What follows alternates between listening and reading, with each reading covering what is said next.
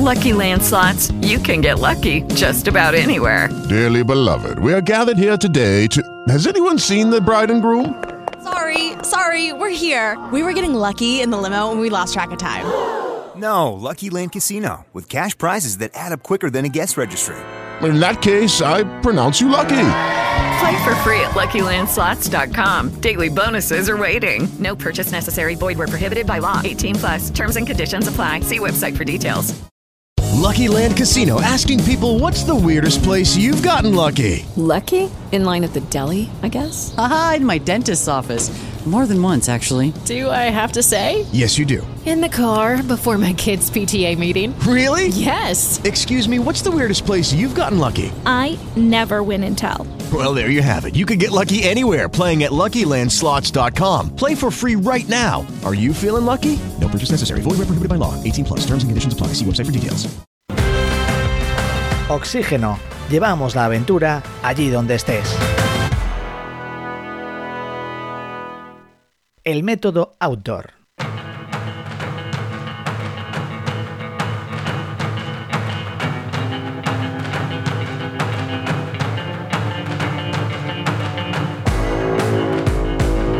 Se buscan 10 hombres y mujeres comprometidos con la protección de la naturaleza y con muchas ganas de vivir una experiencia única. Se garantiza una inmensa cantidad de conocimiento tras el regreso y una enorme satisfacción. Bueno, pues eh, parafraseando el famoso eh, y supuesto anuncio de Ernest Shackleton reclutando a, a, gente, a hombres, para la expedición del Endurance, nuestro compañero y colaborador experto en supervivencia, Michael García, hace lo mismo, pero para reclutar a hombres y mujeres a un proyecto en la Selva Maya, en Yucatán, México. Hola Michael, ¿cómo estás? Oh. Hola Elena, encantado de saludarte y de saludar a todos los que nos escuchan en el podcast de Oxígeno como siempre. Espero que bueno que todos estén bien y disfrutando de estos días de la llegada del otoño. Oye, cuéntanos, porque yo también me, me, me, enteré así por tus redes sociales, que, ¿no? que te sigo y de repente te he visto allí en, en, en el Yucatán y al volver, pues nada, haces, nos haces esta llamada a todos los que te seguimos y a los que hemos hecho algún curso de supervivencia contigo, eh, animándonos a, a, lanzarnos a esta aventura. Bueno, que, pues sí, primero, hecho... que, a qué, el origen, el origen de esto, sí, venga, claro. de este proyecto. Has hecho una preciosa presentación, la verdad que sí, que he utilizado ese famoso anuncio supuesto de, de del endurance, ¿no? De Shackleton cuando, cuando comenta y invita a la gente a vivir aquella aventura, ¿no?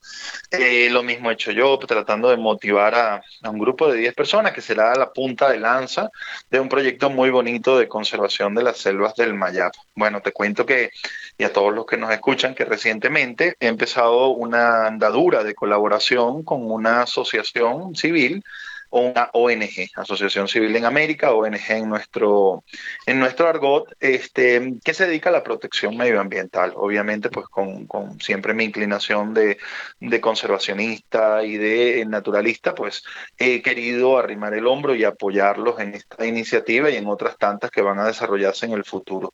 Pero lo primero es una, el desarrollo de una ubicea o unidad de vida silvestre y educación medioambiental, ¿no? Dentro de una reserva de naturaleza que se llama San Juan Bautista Tavi. Esta reserva uh -huh. de naturaleza tiene cerca de unos mil, unas 1.500 hectáreas a pesar de que 1.500 hectáreas suena poco, está en un sitio muy importante porque se encuentra prácticamente en el corredor que pueden utilizar los jaguares y mucha fauna para el intercambio genético. Entonces, de ahí que tenga un valor medioambiental muy importante y digna de pues, conservar y fomentar ese espacio natural. Entonces, precisamente eh, por eso he decidido arrimar el hombro, incluido porque el componente humano, es decir, pues el, el, el ser humano es el único ser, digámoslo así, capaz de modificar su entorno e integrarse en él. Entonces, si somos capaces de hacer esa modificación del entorno, debemos ser capaces de hacerla desde un punto de vista de sostenibilidad y de, de, crecimiento de la propia naturaleza, de rewilding, ¿no? Lo que vamos a llamar rewilding.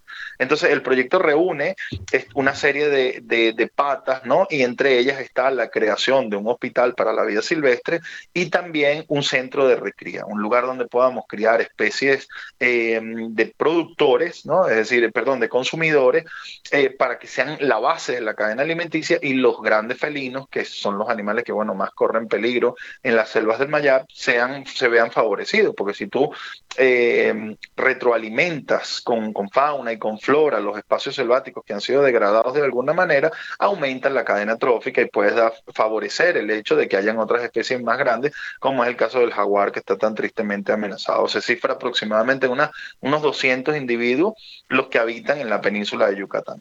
Entonces, bueno, con una población bastante pequeña, como ocurrió en nuestro país con el lince ibérico. Y claro, para poder decidir cómo empezar este proyecto, que es tan grande, de mucha envergadura, el camino correcto fue crear un programa de voluntariado, ¿no? Y por eso es que llamo a, esos 10 aventureros que sean la punta de lanza y que me acompañarán en la selva en un programa de voluntariado que dura 15 días, muy bonito, donde se marcarán las pautas y empezaremos este trabajo tan apasionante. Oye, eh, a ver, Michael, yo he visto lo que luego la aventura que, dices tú, dos semanas en la selva.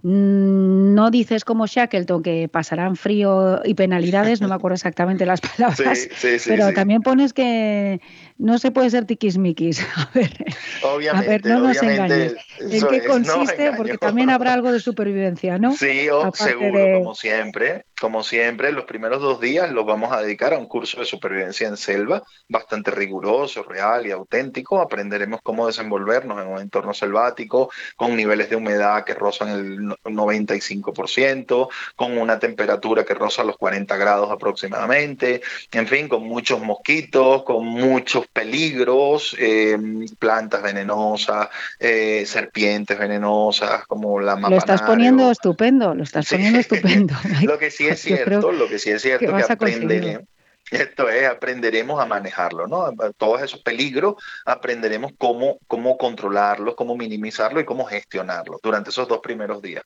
Eh, luego, eh, nos acamparemos, digamos, en, en, en, la zona de la, de, la, de la reserva que está ubicada, inmersa en lo que se llama la bioregión PUC, este, donde tendremos nuestro cuartel general, nuestro campamento base, digámoslo así. Y a partir de ahí haremos incursiones diarias de unas cinco horas en la selva, donde empezaremos a diseñar lo que son las brechas, los caminos para eh, poder hacer el monitoreo de fauna.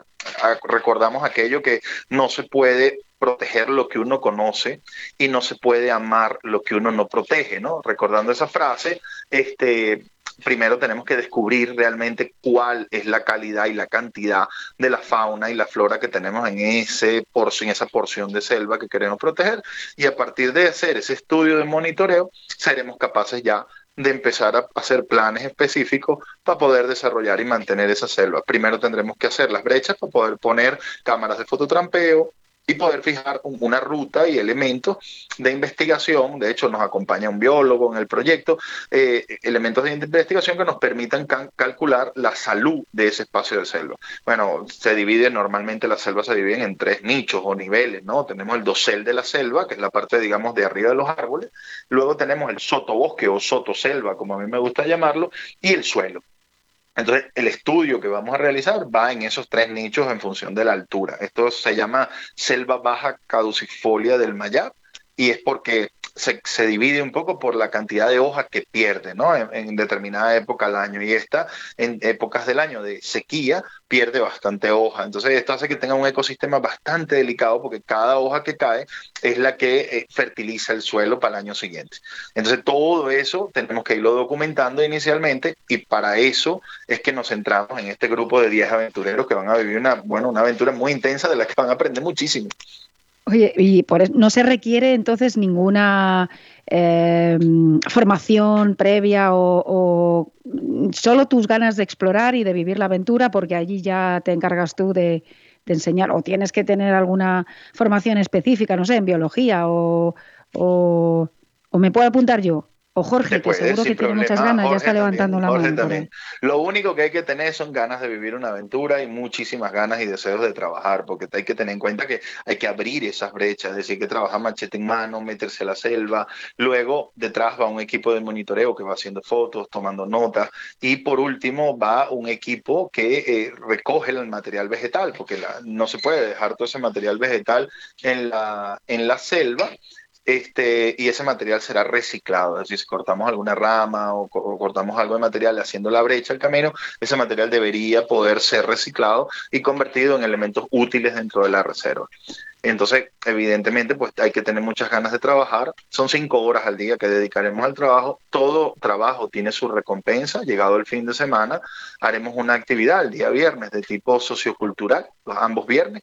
Em, está programada una comida con la tribu maya que circunda la reserva, que vive cercano a la reserva. Hay que recordar que el pueblo maya es una cultura viva todavía, la que, bueno, mantienen su, su lengua, su gastronomía, sus costumbres a nivel agrológico que también es, es, algo que veremos durante el, durante el programa de voluntariado y durante el desarrollo del proyecto, veremos y conoceremos de primera mano lo que es la milpa maya, una forma y, y estrategia agrológica que tenían los pueblos de Mesoamérica para poder cultivar dentro de la selva y realmente es muy sostenible porque fomenta la biodiversidad, no hace daño sobre el suelo, en fin, es una práctica agroecológica muy interesante. El día sábado veremos una actividad lúdico-formativa guiada por mí, un trekking de supervivencia nocturno en la selva.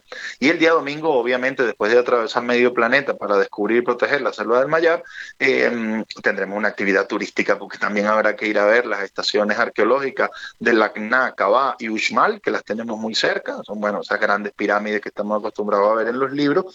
Y por último, el último domingo nos daremos un merecido baño en un cenote y haremos algo de snorkel en los cenotes para descubrir un poco esa faceta del inframundo maya, ¿no? Eh, lo que eran los cenotes y cómo entendemos que, a través de cualquier cosa que hagamos en la selva, deforestación, cualquier tipo de erosión, estos cenotes se contaminan y esa contaminación puede llegar al mar.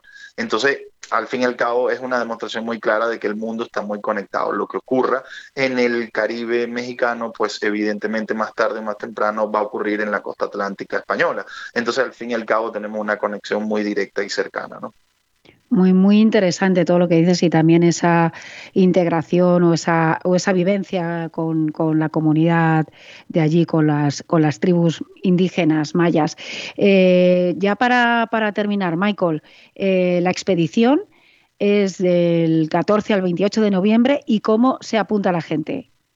Bueno, puedo dejaros, como siempre, eh, mis redes sociales. Podéis visitarme a través de las redes sociales y un simple mensajito. Al ser un grupo y un equipo, porque me gusta más decir que un equipo de 10 personas en la que estoy muy seguro, porque así se me ha dado en otras expediciones, por experiencia propia, cada quien pondrá sus acervo eh, profesional. En estos días no, nos reservaba una de las plazas un bombero forestal del norte, ¿no? De, de, la provincia de León, y ya nos explicaba pues cómo había que sacar esa masa forestal de dentro de la selva para evitar y prevenir los incendios. Entonces estoy seguro que cada quien podrá aportar su granito de arena en su sector y en su área, ¿no? Si viene un periodista, que ya tenemos también un compañero periodista, periodista dentro del, programa pues documentará muy bien la biodiversidad a la que nos vamos enfrentando. Entonces las fórmulas para entrar en contacto conmigo y, apuntaros a esta grandísima aventura, que no es más que el comienzo de una mucho más larga, es decir, en diciembre espero que hayan 10 voluntarios más que estén a mi lado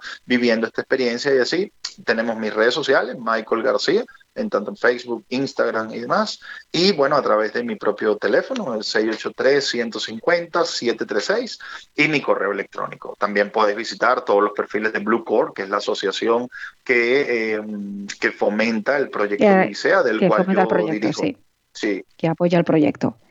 Muy bien, Michael, pues nada, con muchas ganas de estar allí de voluntarios contigo, nos lo vamos a pensar y, nada, muchas gracias por contarnos este nuevo proyecto y, esperamos que, tu convocatoria, que tu llamada, eh, ese anuncio de Shackleton Michael, eh, haga efecto y tengas ahí una legión de, voluntarios. Muchas gracias y un beso. Maravilloso, un beso para ti y para Jorge también. Y, desde aquí deciros que voy a hacer el mejor y más bonito artículo de supervivencia en selva que pueda y lo podréis disfrutar en el próximo número de Oxígeno. Muchas gracias, Michael. Eso esperamos. Cuidados. Un, abrazo, abrazo fuerte a todos y seguir, seguir disfrutando. Adiós. Oxígeno. Llevamos la aventura allí donde estés.